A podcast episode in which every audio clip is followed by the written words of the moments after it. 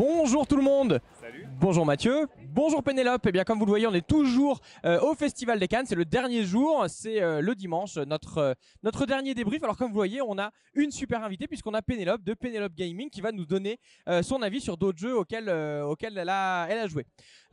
Cette année Cannes, c'était un salon un peu particulier puisque pour la première année, c'était payant pour le public. Donc il y avait plein d'inquiétudes sur est-ce que le public va être là au rendez-vous ou pas. Bon, évidemment, on n'a pas encore les chiffres. On a eu le sentiment en bas qu'il y avait la fréquentation habituelle. À peu près, effectivement, mais par contre, euh, il y avait des espaces pro beaucoup plus développés et on est pas mal resté sur ces espaces pro, ce qui était très confort pour nous. Et alors par contre à l'inverse, moi je me suis baladé un peu à la partie enfant et la partie enfant c'était euh, c'était pas très pas très pas très fourni ouais. Au-dessus de la partie enfant, tu avais la partie wargame et gros jeux. Et du coup, euh, les gens ne le savaient pas forcément, mais il y avait tout un grand stand à se moder, les gros jeux, etc. Et beaucoup moins fréquenté. C'était un bon endroit pour aller jouer et se reposer tranquille. Et bah effectivement moi j'avais pas vu ça du tout donc euh, c'est fort dommage. Bon et bien on va commencer à vous parler un petit peu des, des jeux euh, qu'on va vous débriefer. Mathieu c'est toi euh, c'est toi qui commence? Ouais, je vais vous parler de Pagan. Alors Pagan, euh, le destin de Roanoke, c'est un jeu d'affrontement à deux. Roanoke. Euh, c'est donc un jeu à deux dans la dans la lignée de Netrunner. C'est un JCE qui est édité par Super Meeple et dans lequel on va euh, bah, tout simplement être soit un chasseur de sorcières, soit la sorcière. Et on est dans le village de Roanoke et qu'est-ce qu'on y fait? Ben ça dépend ce qu'on fait. Soit on essaye de savoir où se trouve la sorcière pour la débusquer, soit tout simplement, eh ben on essaye de mener un rituel. Et si on arrive à mener ce rituel, on a gagné la partie. Donc on a des moyens très différents d'arriver à bon port. On a des sentiments de jeu très différents. Mais à la différence de Netrunner, où il y a un joueur qui joue tout caché, un joueur qui joue tout ouvert, ici, bah, les deux joueurs, ils peuvent cacher certaines choses, même si le chasseur de sorcières est plus dans le rôle du débusqueur et va essayer de révéler les plans de la sorcière. Alors la sorcière, elle a quand même pas mal de choses pour ralentir euh, le, jeu du chasseur de sorcières, de sorcières et placer ben, des indices un petit peu partout, de préparer son rituel. Donc il y a un petit peu de bluff aussi de ce côté-là. Maintenant, eh ben, il faut rentrer dans le jeu et c'est pas facile de rentrer dans Pagan parce qu'il y a beaucoup d'iconos et effectivement, eh ben, on va trouver vraiment, vraiment euh, beaucoup d'images euh, qui vont être difficiles à lire avec ben, du texte, de l'icono, savoir où les placer, etc. Je vois Pénélope qui réagit. Moi, j'ai trouvé que c'était une petite frontière pour passer dans le jeu. Maintenant, c'est un genre de jeu que je kiffe et j'ai beaucoup aimé. Je disais euh, juste, euh, de toute façon, c'est pas un jeu facilement, enfin facile d'accès. C'est un jeu qui a quand même des règles conséquentes. C'est un vrai jeu expert pour deux. euh, avec une partie qui est longue, euh, moi j'adore. J'ai trouvé par contre au contraire que c'était super lisible et que l'i- l'icono était génial. Donc bon, euh, voilà. Mais euh, mais du coup, ben c'est peut-être que mes yeux fonctionnent pas comme les tiens.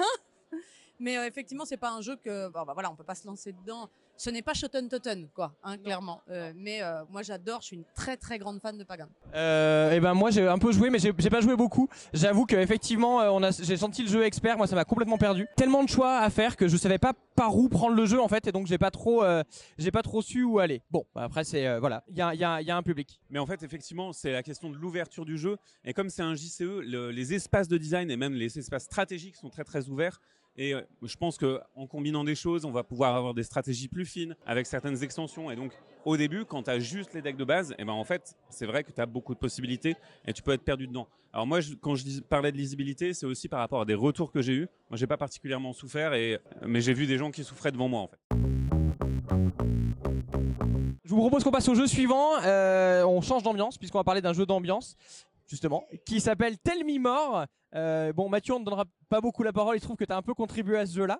Euh, c'est toi qui va euh, qui va nous en parler euh, Pénélope. Ouais, euh, on s'attend pas forcément d'ailleurs à ce que je parle d'un jeu d'ambiance comme euh, comme coup de cœur. Les gens qui me connaissent pensent que je, je ne joue qu'à des gros jeux, mais c'est faux. Je ne joue qu'à des bons jeux. C'est très nuancé. Non. Et alors euh, vraiment, Tell Me More, c'est euh, moi je l'attends depuis un certain temps parce que j'avais pu y jouer dans sa version pas encore, sous son beau paquet, etc. Et c'est devenu quasiment instantanément mon jeu d'ambiance favori. Mais je, enfin.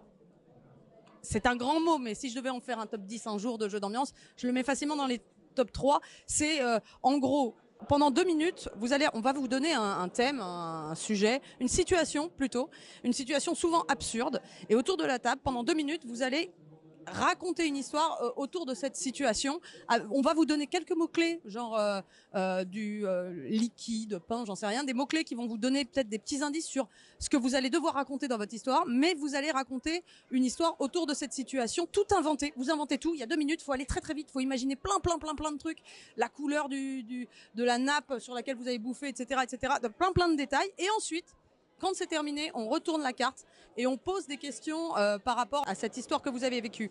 Et il n'y a pas de bonne réponse.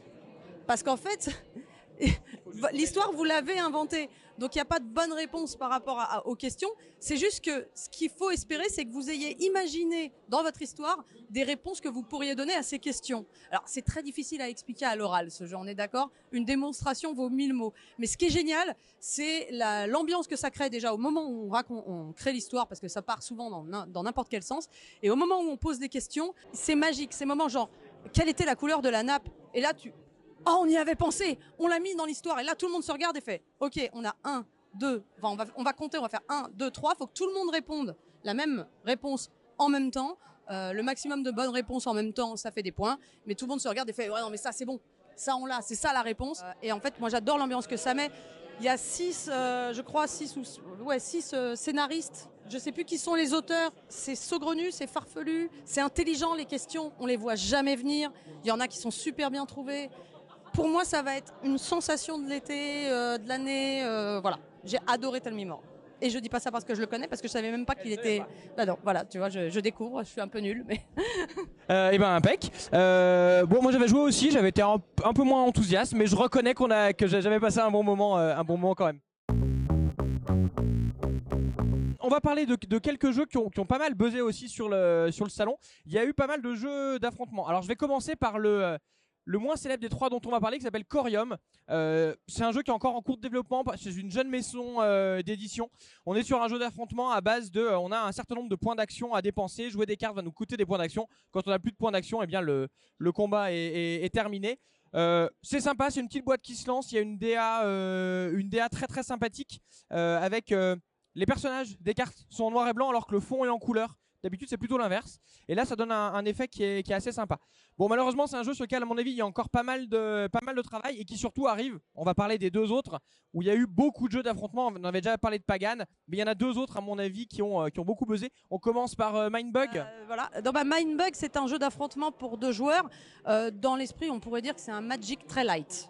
Voilà, puisqu'en plus, dans les auteurs de Mindbug, parce qu'ils sont plusieurs, on retrouve Richard Garfield. Et c'est un jeu qui a fait un buzz monstrueux parce qu'il y a Richard Garfield euh, parmi les auteurs. Et euh, l'idée, c'était qu'au contraire d'un jeu comme Magic, au lieu que ça soit un truc où on rachète des cartes, on rachète des cartes, on rachète des cartes, là, on a une boîte de, juste une boîte, un paquet de cartes et vous avez le jeu complet. Je suis même pas sûr qu'il y aura des extensions parce que ça ne s'y prête pas. C'est pas l'idée derrière le jeu. Et en gros, c'est un jeu d'affrontement avec un twist intéressant. C'est vous allez à votre tour, c'est classique. hein. Soit on joue, une, on joue une créature de sa main, soit on va euh, pouvoir en activer une pour euh, attaquer l'adversaire. Sauf que là, on a un twist qui est intéressant, c'est qu'au moment où on joue une créature de sa main, l'adversaire va avoir une possibilité. C'est on a deux cartes Mindbug chacun pendant toute la partie, et on va pouvoir avec les cartes Mindbug voler la carte de l'adversaire quand elle nous intéresse, quand elle semble trop puissante, et la mettre directement de notre côté, comme si on l'avait joué nous-mêmes. Et ça, c'était un twist qui était vraiment plutôt chouette. Sur le papier, il y avait tout pour me plaire, et en vrai, je le trouve vraiment très bien. J'ai juste un problème avec ce jeu. Et, euh, et c'est un problème que T'as entendu ailleurs aussi j'entends. C'est que, euh, mais alors, c'est que je trouve qu'il y a un des pouvoirs qui est vraiment très puissant, et c'est le pouvoir. euh, alors moi, je le sais en anglais, c'est sneaky, en furtif, furtif en, en français. Et c'est vrai que j'ai l'impression que ce pouvoir est un peu plus puissant que les autres, c'est-à-dire que dès qu'une carte avec furtif sort, bon bah faut la voler. et du coup, ça dicte un petit peu le reste de la partie, c'est-à-dire qu'on a un peu l'impression que ben, si on n'en a pas dans son jeu, ça va être compliqué. Si on en a une, ça va voilà. Si on en a trois, ça va être pour l'autre que ça va être difficile. Les mindbugs sont censés rééquilibrer ça puisqu'on peut voler les cartes de l'adversaire. J'ai pas trouvé que ça rééquilibrait suffisamment à mon goût. Je connais même des gens qui jouent en enlevant les cartes furtives. Il y en a pas tant que ça d'ailleurs dans le jeu, hein. mais euh, voilà, pour moi c'est un peu son défaut. À part ça, il est plutôt très chouette et il marche euh, plutôt très bien. Donc, euh, Ouais, moi c'est un jeu qui m'avait beaucoup attiré en fait, vraiment, euh, parce que déjà le, design, en fait, tous les personnages c'est des espèces d'animaux hybrides, complètement, complètement délirants et qui, on a tout de suite envie de, de jouer avec. Mais moi j'ai eu un problème un peu pareil. Alors c'était pas sur le furtif, mais c'était sur une autre carte en fait qui était tellement puissante que moi j'avais toutes mes cartes en face et je pouvais rien faire. Et, en fait, j'étais même dans une situation où, bah tiens, j'ai beaucoup plus de créatures que toi qui sont plutôt costaudes, mais la tienne est plus costaude, je ne peux rien faire absolument de toute la partie, et tu vas me rouler dessus quoi qu'il arrive. Je partage un petit peu votre avis, notamment sur le furtif ou sur certaines cartes qui paraissent inarrêtables. Après, normalement, effectivement, comme tu le disais, le Mindbug est censé réparer la chose, mais en fait, c'est la, meilleure et la pire rustine à la fois parce que ben, on peut avoir un, équilibrage un petit peu vacillant et en même temps dire bah regardez, en fait, euh, s'il y a une carte trop forte, t'as qu'à la Mindbug. Sauf qu'à un moment, ben, c'est pas si simple que ça. C'est l'autre qui est trop fort et voilà. Donc, c'est, euh, assez compliqué euh, comme, euh, comme jeu. Mais je trouve que cette idée du Mindbug, c'est un design qui est super cool et j'aimerais bien le voir dans d'autres jeux. Ok, on va passer sur le troisième jeu, un petit peu d'affrontement dans le même genre, mais qui lui, je crois, a fait un peu plus l'unanimité. Il s'agit de Gozu X ou Gozu 10 d'ailleurs, je sais pas exactement lequel c'est, parce que c'est le troisième dans, dans cet univers-là. Mathieu, tu nous en parles? Ouais, alors Gozu, c'est des gobelins qui s'affrontent. Gozu X, c'est des divinités qui gèrent des gobelins qui s'affrontent. Et euh, donc, on va tout simplement essayer de gagner de plusieurs moyens différents. Donc, on va pouvoir débloquer un pouvoir de divinité qui va nous permettre de gagner de façon alternative, ou on récupère les 3 X, les 3 10. Et donc, on a des actions pour récupérer des ressources, mais c'est un moyen plus lent où on peut gagner au combat, tout simplement, si on a vaincu assez de monde. Grosso modo, c'est à peu près ça. Et on va jouer ces cartes en ligne et on va pouvoir faire des lignes plus fortes, une espèce de hiérarchie avec des cartes qui vont être plus fortes. Et euh, il y a un petit côté smash-up dans Gozu X. C'est-à-dire que vous avez 8 divinités, 8 decks, vous allez en prendre 3, les mélanger, c'est votre paquet avec lequel vous allez jouer, et vous allez devoir vous débrouiller avec ce que vous avez. Et évidemment, eh ben, il y a certaines euh, factions qui vont être un peu plus soutien, d'autres très agressives, mais qui vont être bah, sans défense, d'autres qui vont être plus dans le contrôle. Donc il y a vraiment pas mal de choses euh, différentes. Et surtout, il y a un twist mécanique qui est assez génial, qui est que les deux divinités qui ne sont pas sélectionnées, puisqu'il y en a 8 et il y en a 6 qui sont partagées entre les joueurs, eh ben, les deux divinités non sélectionnées donnent un pouvoir, une règle supplémentaire pour le reste de la partie. Et comme on draft ces divinités, eh ben, il y a vraiment un metagame qui s'installe et qui va être, à mon sens, véritablement intéressant. Alors, ce qui m'a beaucoup plu dans Gozu X ou Gozu 10, eh ben, c'est euh, vraiment la tension entre la gestion un petit peu de ses ressources, de sa main, de ce qu'on va pouvoir faire avec les divinités, et en même temps le côté guerrier. Et en fait, c'est quelque chose de vraiment très très euh, léger. Il va falloir vraiment trouver la bonne bascule pour être suffisamment dans le contrôle, mais suffisamment dans l'agression.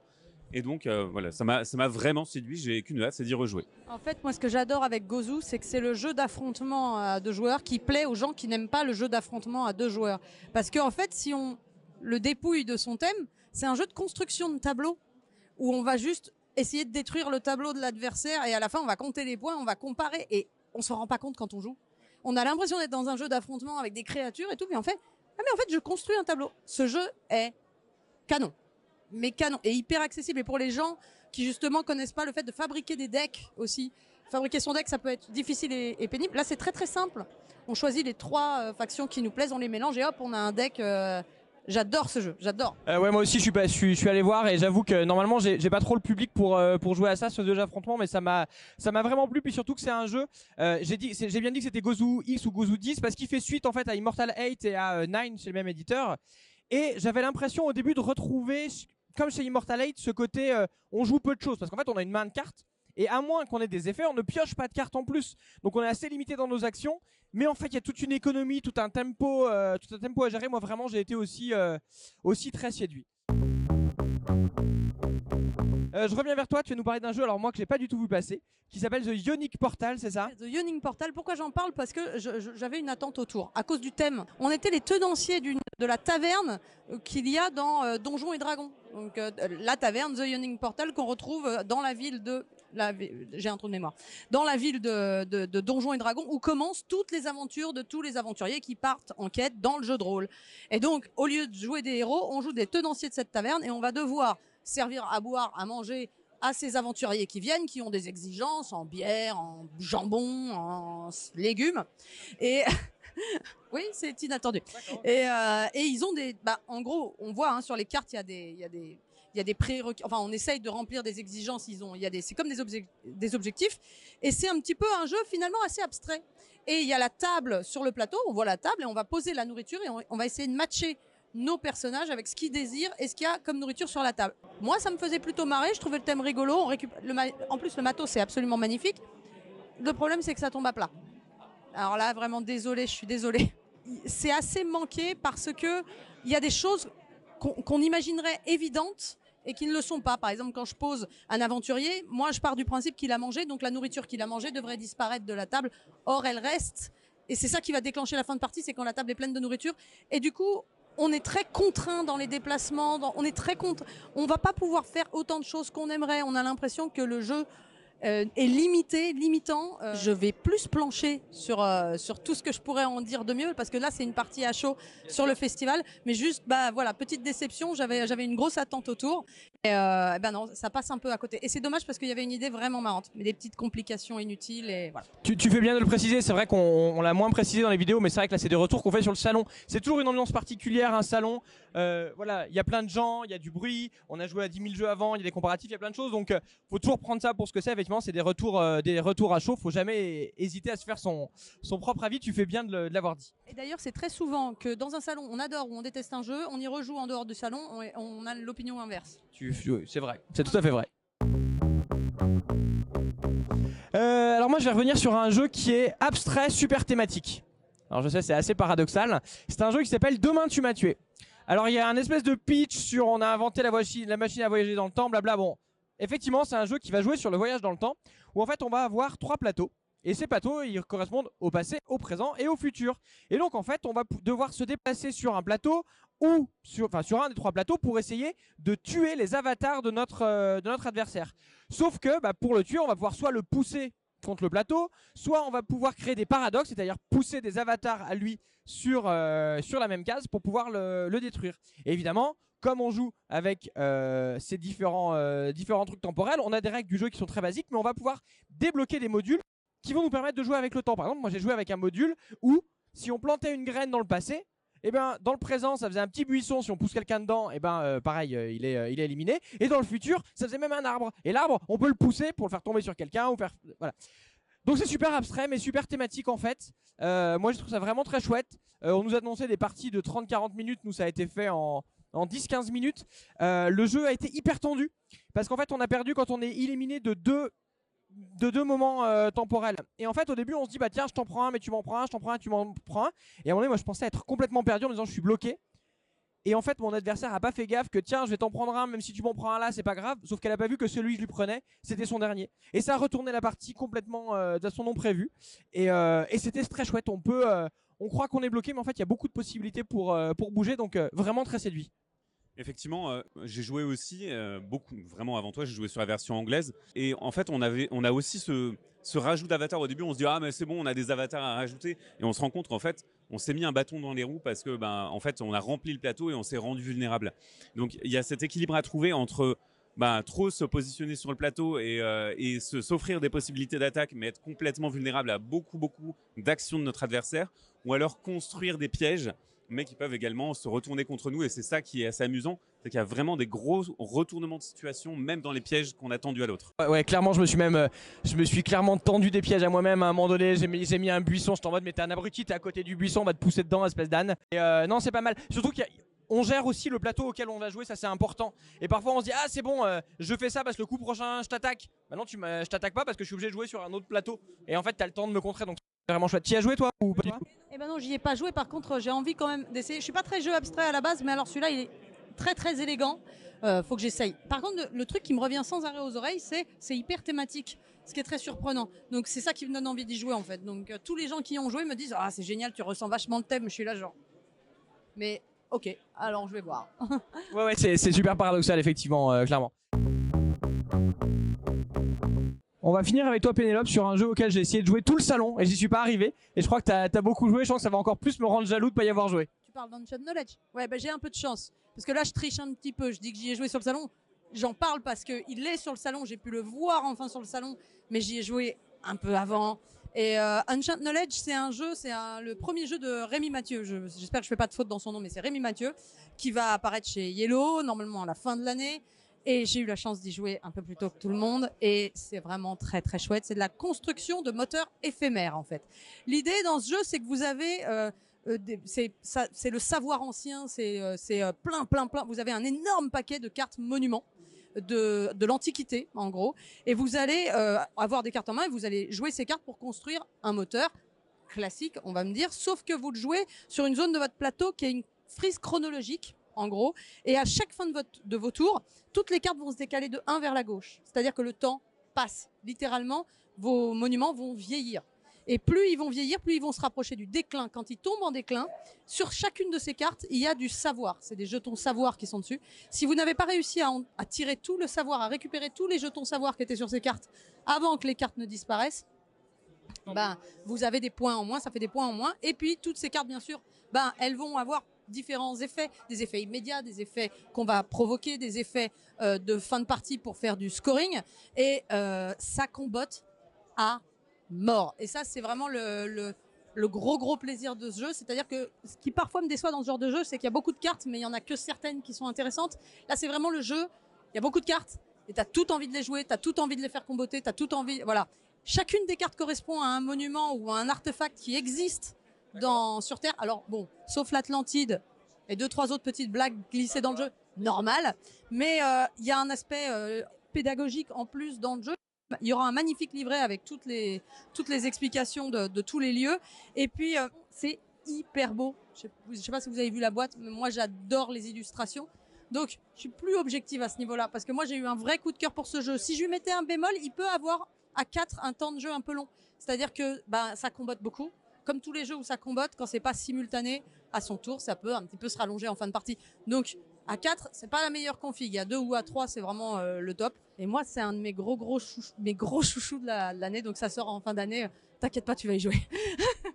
Et ben super, merci, ça me donne effectivement encore plus envie. Euh, moi, le Paper Tail, c'est vraiment pour moi le jeu top de construire de moteur parce qu'il se détruit. Donc là, si tu me dis que c'est pareil, euh, voilà, voilà, ça me plaît, ça me plaît beaucoup. tu vas avoir la possibilité de, de bouger même les cartes de elles vont être aller en déclin non tu vas la remettre tout au début de la timeline tu as des artefacts permanents qui vont te donner des gros pouvoirs non non mais tu vas adorer Bon bah ça, ça, ça a l'air effectivement, effectivement génial. Et ben, merci beaucoup Mathieu, merci beaucoup euh, Pénélope d'être euh, d'être venu en, en invité euh, spécial. Merci Ludo comme d'habitude. Et oui, tout le monde m'appelle Ludo euh, sur le salon. Ça m'est encore arrivé ce matin. Merci à tout le monde d'avoir regardé cette vidéo. Surtout, euh, c'est un peu la fin de nos, nos débriefs. Il nous en reste encore, euh, il nous en reste encore une. Et puis après, bah, le salon sera euh, sera fini pour nous. À bientôt sur le site et puis sur la chaîne. Ciao.